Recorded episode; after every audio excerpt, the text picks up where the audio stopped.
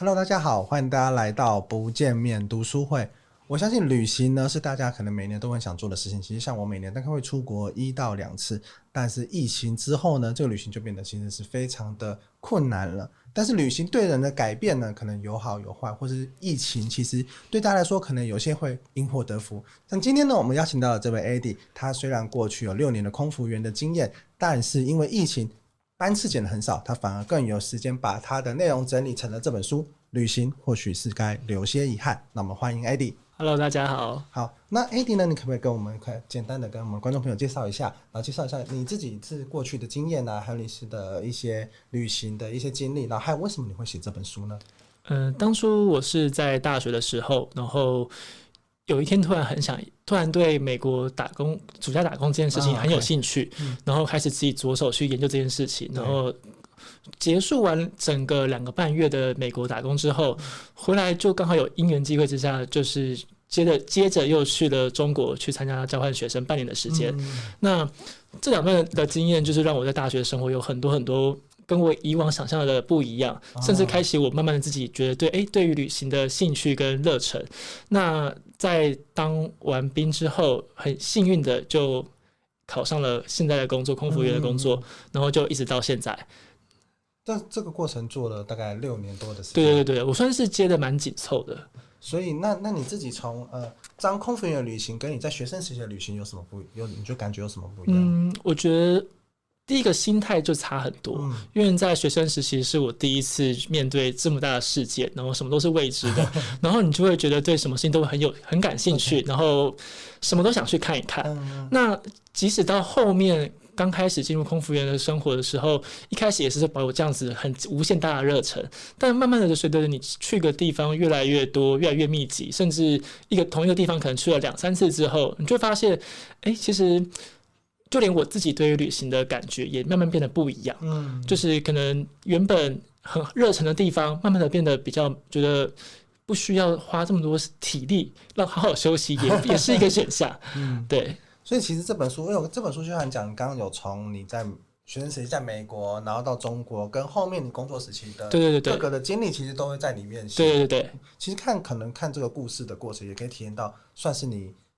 个人的成长跟算是一个算是一个对，对，算是一个个人成长的一个旅行故事。嗯、那里面其实讲到蛮多的，就是从一开始嗯、呃、美国打工，到后来中国交换学生，嗯、甚至到目前的工作，然后游历到各世界各地的一些景点或是一些心情的书写。这样，其实打工跟教学感觉上在那么当地的时间比较深度，对不对？对，那时候待的时间是在同一个地方，都至少最短也有两。个半月的时间都在美国加州，嗯、那后来到中国的时候是在苏州大学交换了半年的时间，嗯、但其实实际上因为一一个学期，那利用空档的时间，大概周休可能四五日，会把课件排的比较紧凑一点点。对对对，那利用其他时间的话，就到各处去游览一下，对，游历一下。那是哎，我觉得我相信呢，大家对旅行作家都有好奇，就是那你在当时的时候，你就有这些记录了吗？还是因为有可能哇，这个事情可能是六年前、五年前的事情，那你就怎么把它写进出来？你是看着照片去回想吗？呢，还是怎么样去把这个？应该是说，我以前就蛮喜欢做影像跟文字上的书写。嗯、那我觉得对我自己来说，这都是一个。记录给我自己而已，嗯、就是也许有些时候是为了应付爸妈，说，哎、欸，你最近在干什么啊？然后他可能会看看你网志的，就是脸书的网志，去哦，你可能最近在干嘛干嘛干嘛。嗯、那我觉得以前我就是蛮喜欢做写东西跟拍照的这样的事情。那到后来，到后来，一直我第一次有觉得说，哎、欸，我好像可以把这些故事通整起来，然后变成一本书的时候，是在中国的后半时期。哦、我觉得，哎、欸。今天有这个机会，然后去了这么多地方旅行。那如果有机会可以把它变成一本作品，我觉得会对我自己是一个算是小小的记录跟里程碑吧。Oh, okay, okay. 对，那对，其实我觉得这件事情对我一直觉得很憧憬，然后很想做这件事情。嗯、那到后来，这件事情可能也随着后来交换学生回台湾之后，又遇到了大四、大三、大四比较忙的时间，哎、欸，又忘记了。对，所以就很其实这段时间拉了很长很长。Oh. 对，然后一直到最后开始。下入了空服员的工作，然后一开始其实这件事情就忘得一干二净，呃，工作太忙了。对，工作很忙，然后加上你可能每次去的地方都是全新的，所以你都是保持着很兴奋的状态。所以其实没有太多的精力可以去做太多文字上的书写。对，因为有些时候可能就是顶多一张照片配个不到五十个字的短短句这样子而已。嗯、但其实要把它变成一整本完整的故事的时候，其实是比较到后期，当我觉得说这件事情好像再不做。我可能就再也不会去做这件事情，哦、对，然后才开始慢慢的重整以前的故事，然后再重新做整理，把以前写过的文字跟照片重新再拉出来看一下，才发现说，哎，好像默默的我也走了这么远的路，对然后又对，然后又回又回到了自己当时的情境，然后去设想说，哎，当时是个什么样的状况，然后去写这些东西。嗯、这东西其实还蛮有趣的，因为我觉得大家在。这样子的过程的记录，它都是比较零碎的，或者是片段的，对，对，对，或者是，而且像你刚刚讲，你是从头再去回想，我觉得那个时候可能更能去一些去芜存菁，找到了是更深刻的。对，因为其实很多时候，就像我自己在看我自己写的文字的时候，有些时候 蛮害羞，一开始写的东西，okay, 就会觉得说，呃，不敢面对，对，就好青涩哦，对，就会觉得那个文字的。可能使用上还不够那么精准，嗯、然后有些用词就是还是很像小朋友一样啊。不会啦，其实我因为有有些作家他会觉得说，你不要去删除你过去的文字，对对对对，因为那个时候反而是那个时候的青涩跟那时候时间感反而是更值得被记录、对对对对，下来的，是比较不一样的感觉。嗯、所以到后面的时候，我有尽量，因为其实像我说的这本书。如果从一开始的美国打工，从二零一一年开始到现在二零二一年，其实也将近快十年的时间。对，所以其实一开始我有想要不要让这本书的风格变化差异跳太大。因为如果说完全的使用了以前的文字的话，你会觉得说，就好像在读一个小太心情随笔，对对对，就很像心情小作一样的作品，就觉得这好像有点应该可以再用不同的方式，或是我现在脑海中的记忆再把它重新认识过一次。对。哦，那这样子其实也也花了。其实来来回回用了蛮多的时间在做这件事情。那因为，嗯、呃，之前的工作是比较忙的，对，可能每个月可以有时真的静下心来做这件事情的时间是很有限。嗯，对。那其实也很感谢，也不能说感谢的，就也很庆，对，也很庆幸，因为有这件事情的关系，那给了我一点更多弹性的时间，可以去做这件事情，好好的。把这件事情算一个同整性的完成，嗯，对，也不能说感谢，因为其实 真的影响很多。其实，但但其实真的就是疫情期间课，我觉得让他应该，与其说是呃感谢什么，不如说是其实让大家生活都产生了变化。对对，那这个变化你怎么样去因应这个变化去做你自己的调整，或者是去呃去找到一些不一样的路？我觉得这个也是疫情带给每个人不同的影响。对对对。那除了像是好，除了。刚刚讲你有旅行作家的身份嘛？那你有很多空服员的身份，我相信呃，大家对于男空服员可能都会有一点点好奇，或者或是或者是会有些想想问的。像我其实这个问题就是我们同事收集来的，就是其实像是女空服员可能很常会遇到像是呃性骚扰啊，或者是有有一些呃歧视或是不平等的待遇。嗯、那不知道像是男空服员他自己在上面会不会在飞机上的服务的过程啊，会不会也？有类似的事情，或是你自己遇到，或是你有没有其他人有遇到相关的事情？呃，因为其实老实说，在这个产业里面，男生和女生的比重有一一定的悬殊。那在落差应该蛮大的，落差其实蛮大，嗯、尤其是在台湾的公司，哦、因为就像是另外一家公司，也是近期才有男性的空服员加入。哦啊、对，所以其实一开始男性空服员在台湾并不是那么的普遍，大部分还是希望以女性为主。嗯、对，那。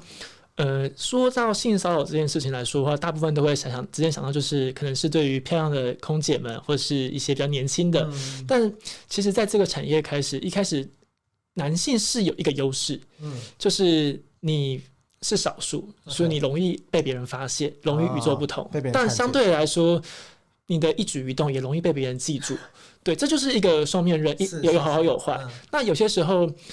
我觉得这其实就跟我们当兵的时候有点像。嗯、当你在一个同性质的地方待太久，当今天出现一个异性的时候，你就觉得说，哎，那么很亢奋感就会出来，就像新鲜感。我永远记得我那时候在受，就是在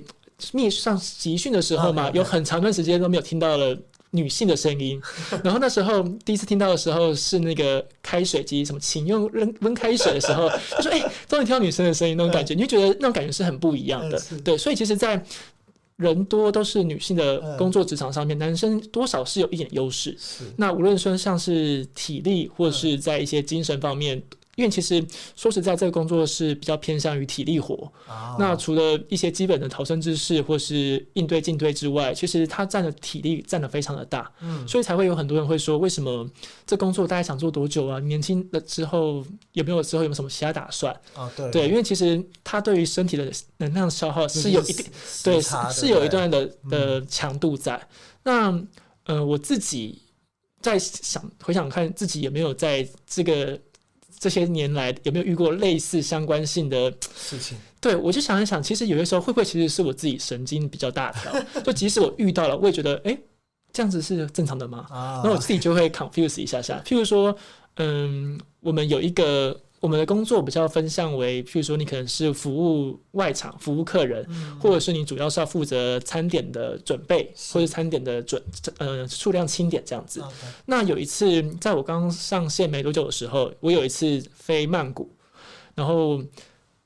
那时候我非常之浅，所以对于我的厨房的工作还不是那么熟悉，嗯、所以非常非常的紧张，会觉得说，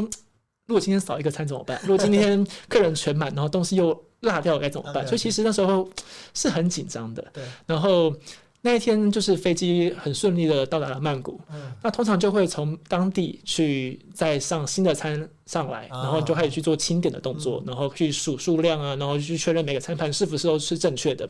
那通常我们在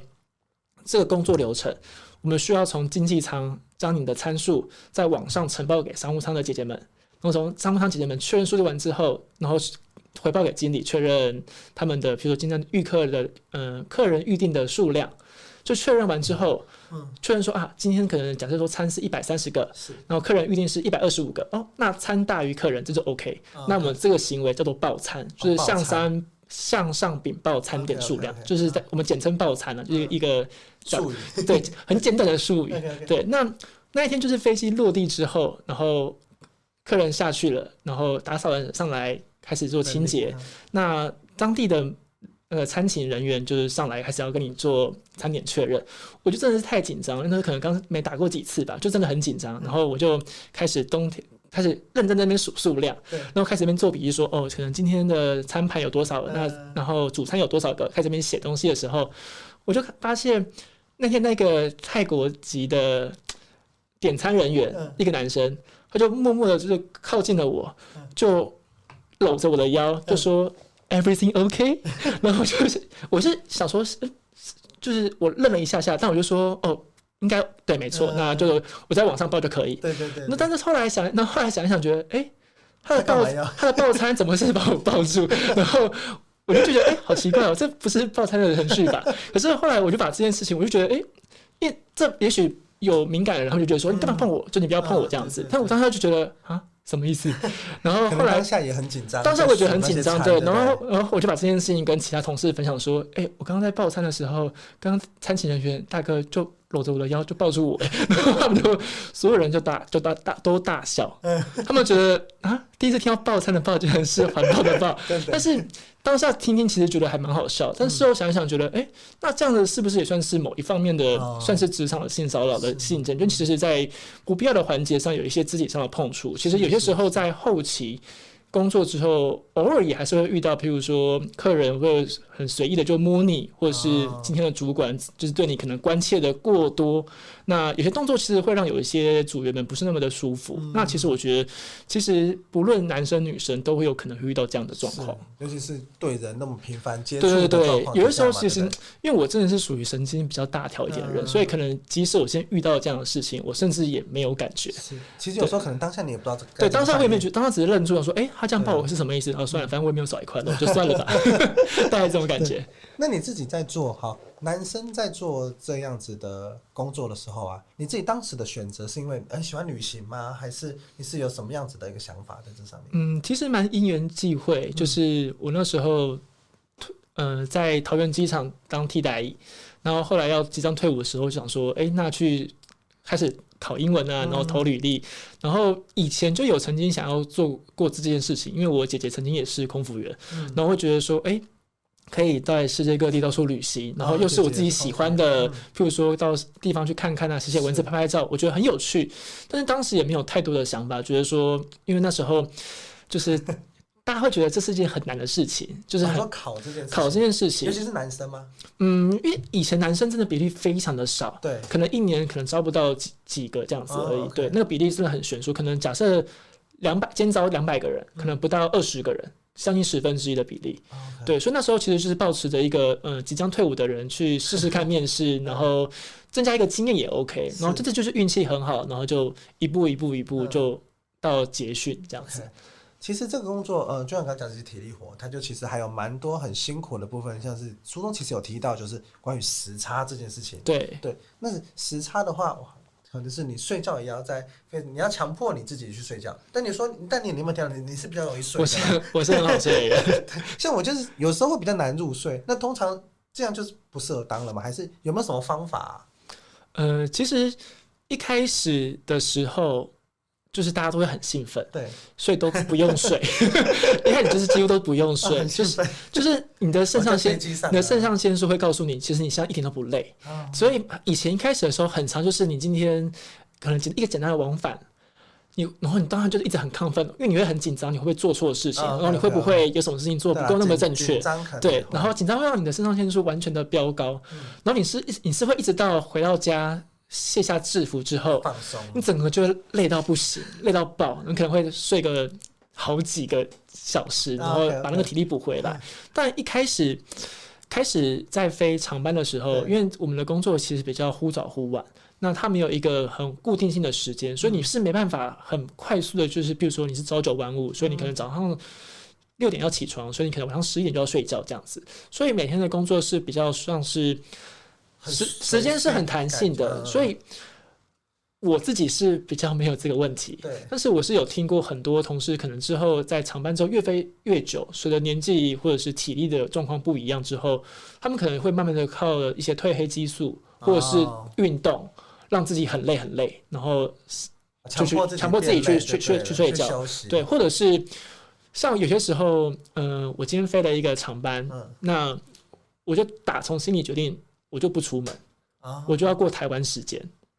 所以所以其实这也是一个方式，就是譬如说晚上熬夜的航班之后出去，那你可能稍微熬一个夜，就有点像是大学去夜唱的感觉，你早上起来就会非常累。嗯、那你再熬一点点，大概到台湾中午之后会落地，那你就一路睡睡睡睡睡，可能先睡先睡一下，到晚上五六点起来吃个饭，然后之后睡睡睡睡睡到隔天。所以其实到后面蛮长时间在外站的饭店，就是一直在睡觉，一直在补眠。啊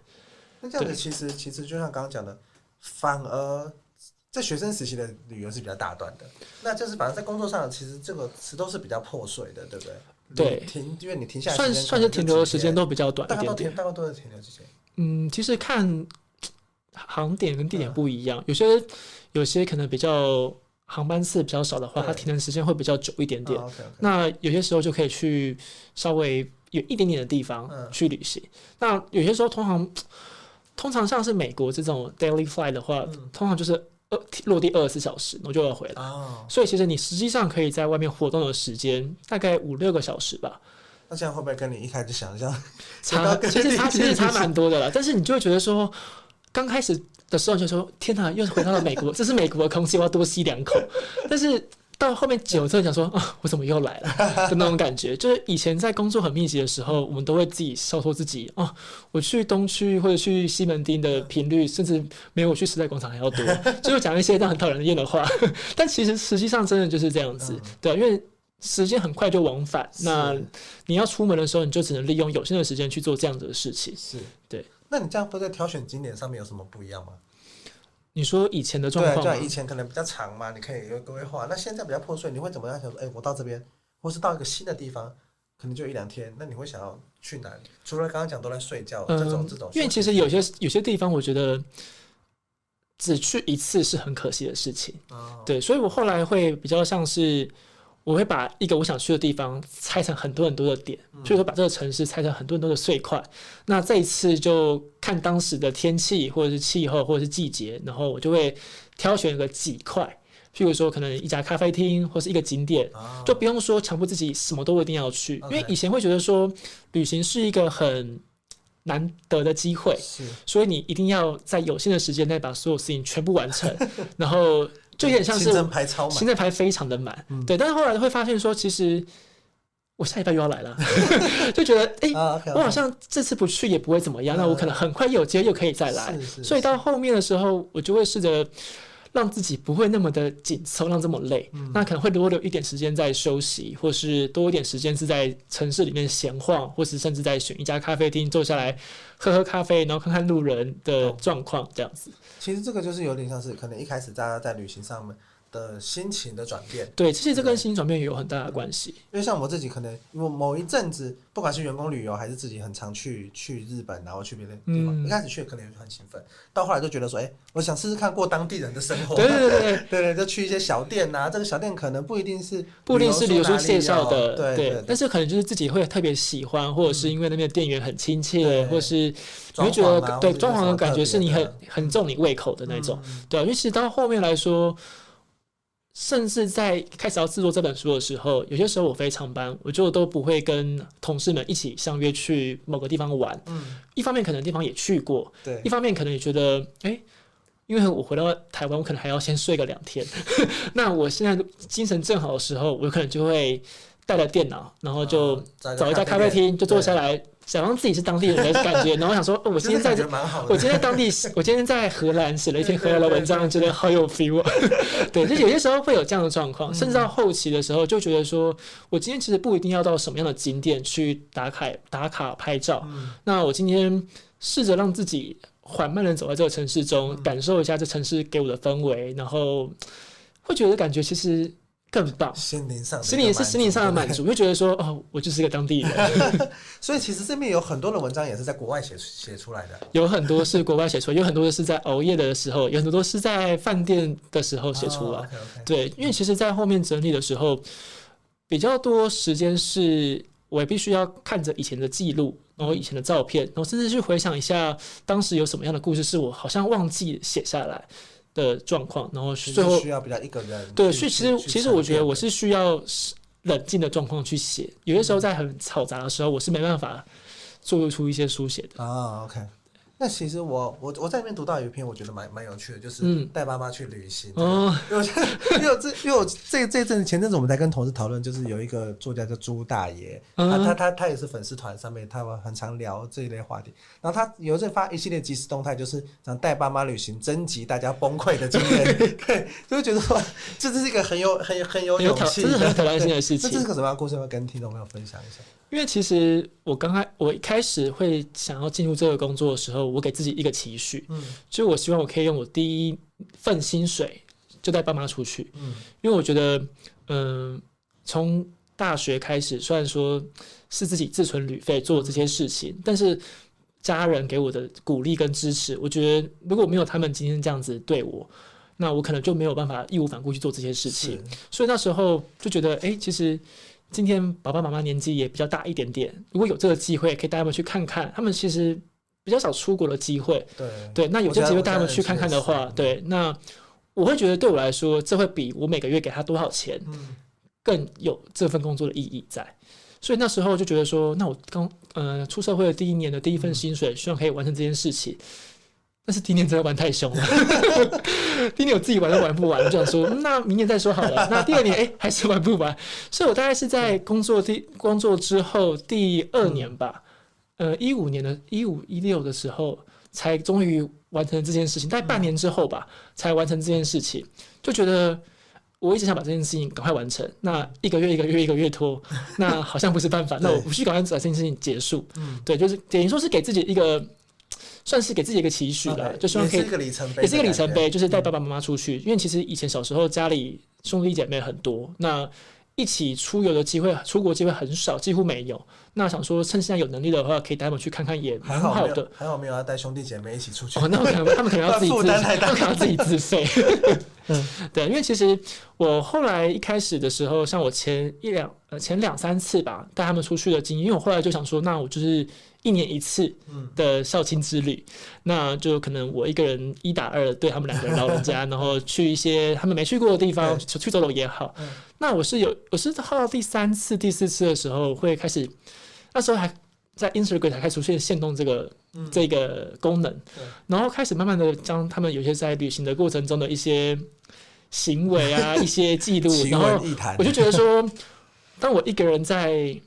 面对两个人的时候。其实我有很多话想要跟人家说，但是我没有办法讲出来。一些心中的 OS。对，我需要讲出来，那我需要一个地方宣泄，让别人知道我现在的状况是怎么样。因为有好笑，也有荒谬，也有让我快要崩溃的时候。那我就觉得刚好有这个功能，那我不需要像是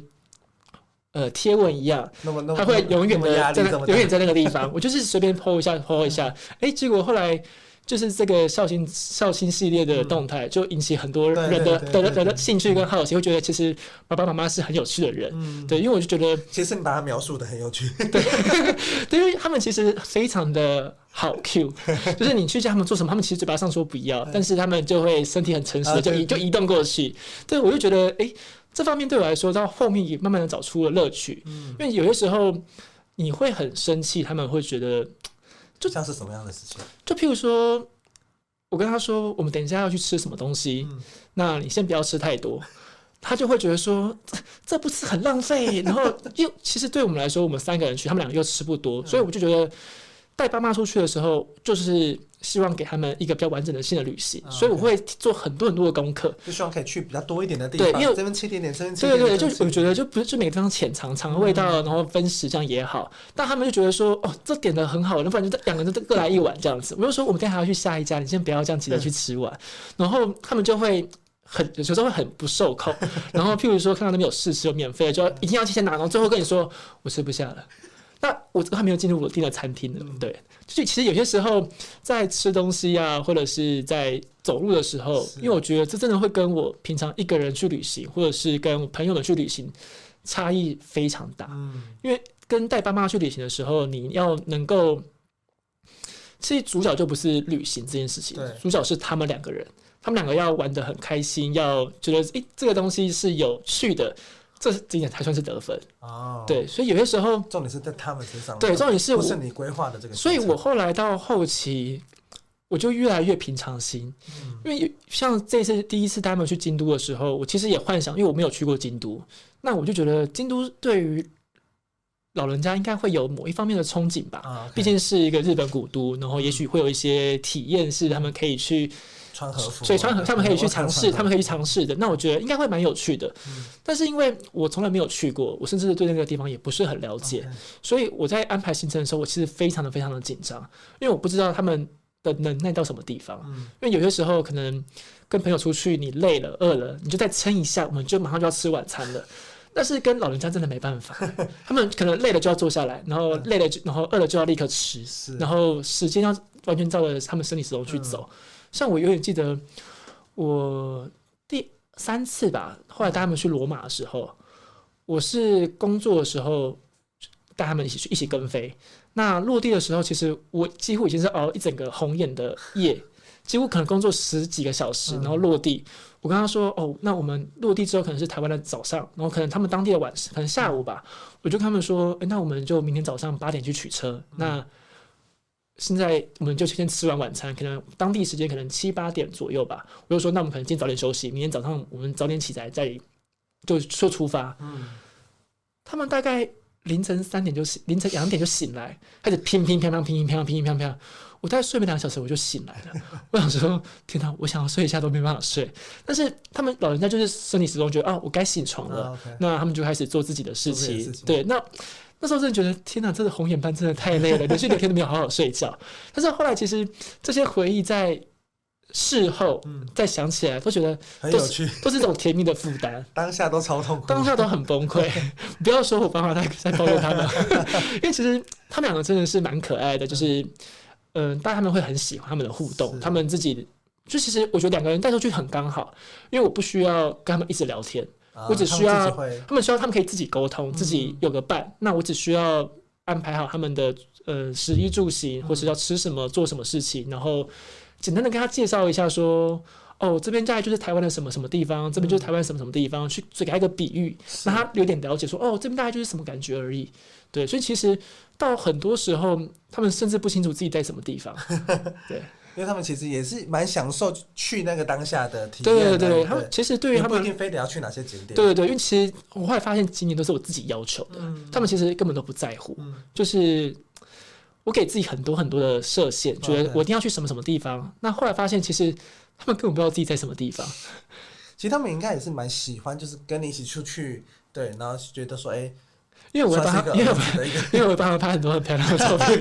他们最喜欢传，他们喜欢传给他们亲朋好友看，说：“ 哎、欸，你要记得脸书 tag 我，不然朋友们看不到。”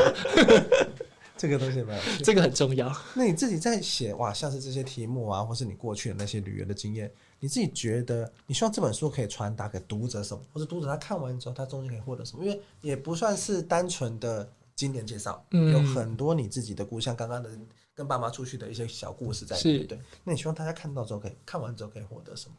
嗯，其实我觉得很多人会希望说，透过旅行这件事情去得到一些东西。嗯、但我觉得一开始我也是这么想，嗯、但后来会觉得，其实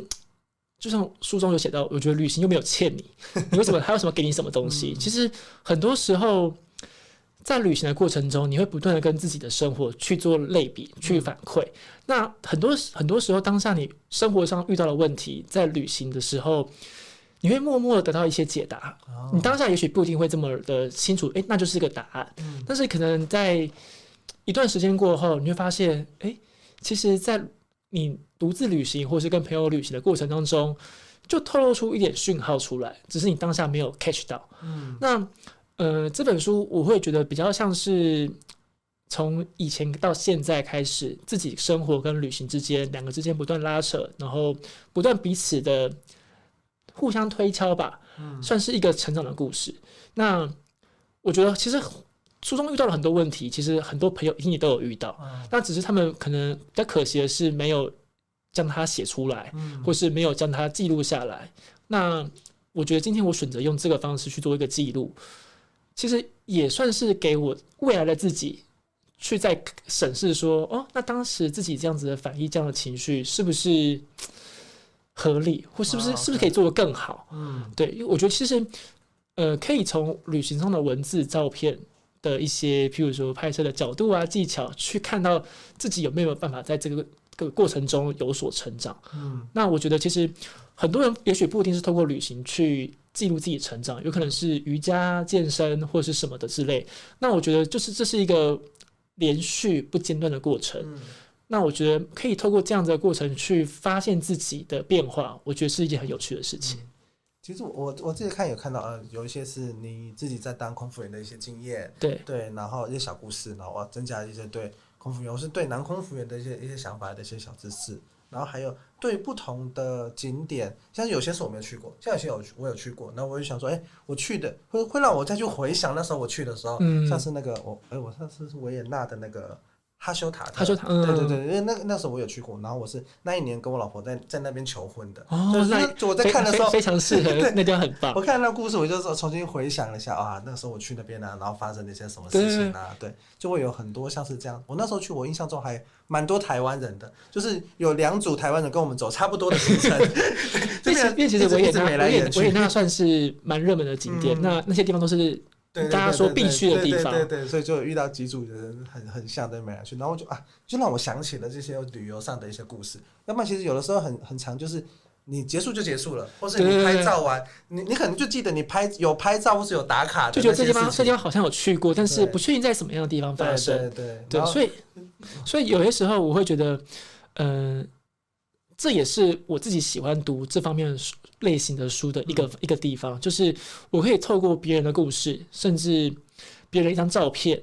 我就把我再拉回当时的场景，啊、然后去想回想说，哦，当时我也好有类似的感觉，当时我有这样子的想法。嗯、那也许对于已经去过的人来说，当我他今天看到我这样子的文章，或是照、嗯、照片也好，文字也好，可以勾起他一些过往的回忆。嗯、那对于那些可能还没有去过这个这个地方，或是未来想要去的人。他会不会激起他一点兴趣？嗯、我觉得这也许会是蛮有趣的地方。是，而且我看到你还有提到我印象像是比较议题性的，像是移工啊、移民啊，像是这样、像是这样的议题。嗯、我觉得这这部分也是呃，在阅读的时候有可以可以从不同的文字中去获得一些不一样的体验。对，那你之后应该也会有一些像是签书的活动啊，或是新书发表会，那要不要跟我们的观众还是听众朋友介绍一下呢？呃，我们之后会在有三场的新书分享会。那在二月六号的台北汀州路的金石堂书店，嗯、晚上会有一场跟我好朋友陈浪的一场对谈对谈会。那在二月七号的台南正嗯台南正大书房下午的时间也会有一场跟蔡康宪的一场。蔡康宪是怎么？因为我看他有帮你写，呃，他是一个什么样的缘分？呃，因为他的老婆是我的好朋友啊，对，所以我们就是因为有有认识在一起的朋友，对，玩在一起，玩在一起的朋友，那他就会觉得说，就是可以支持一下，要要支持一下，嗯，对。那最后一场会在二月二十号，嗯，呃，一样是在台大公馆那边的联经书房，也是会有一场签书会，跟我们的摄影作摄影作家蔡杰希。哦，那你这三场讲的东西会一样吗？还是有不？我会希望三场都追的话。呃，我会希望可以在三场的分享会跟不同，因为跟不同的对谈人，所以我希望可以，对我希望可以有不同的内容去跟大家分享。嗯、因为像是，呃，我知道杰西也是比较喜欢跟家人那一块是很 close 的，嗯，那我就觉得可以跟他多分享一些，也许可以跟他多分享一些关于家人旅行的故事。那陈浪。也是比较一开始是从中国交换学生开始，那我就希望说，看是不是能够每一场有一个不一样的感觉，让、嗯、不要说如果真的有朋友很有心，真的是人很好的专业采访的话，那希望他可以从三场中得到一些不同的内容。嗯好，那我们最后呢，就是要感谢我们的 Eddie 来到我们的不见面读书会。那如果你喜欢我们上面内容，或是你对于中间景点，你看完书有什么想法，也欢迎留言给我们。那我们也请 Eddie 来帮我们回复一下。那如果你喜欢我们的节目，也欢迎订阅我们的频道，不管我们是在 Apple Podcast 还是 YouTube 的频道，还是 Spotify 的频道。好，那我们今天不见面读书会就告一个段落了。好，感谢 Eddie，感谢大家，谢谢，拜拜。拜拜。